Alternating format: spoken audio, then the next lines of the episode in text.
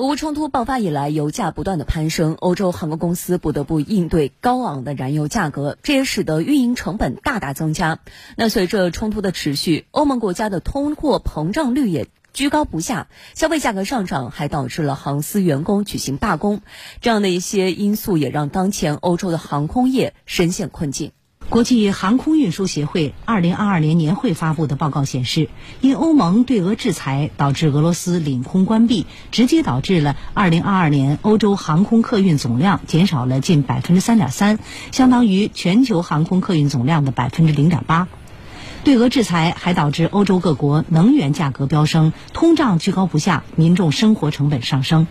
近期，西班牙、德国、法国等欧洲国家的航空从业人员都举行了罢工，各大机场运行受到严重影响。越来越多的欧洲经济学家和民众认为，欧盟对于俄罗斯实行一系列制裁措施，反噬效应愈加明显，将令欧洲经济雪上加霜。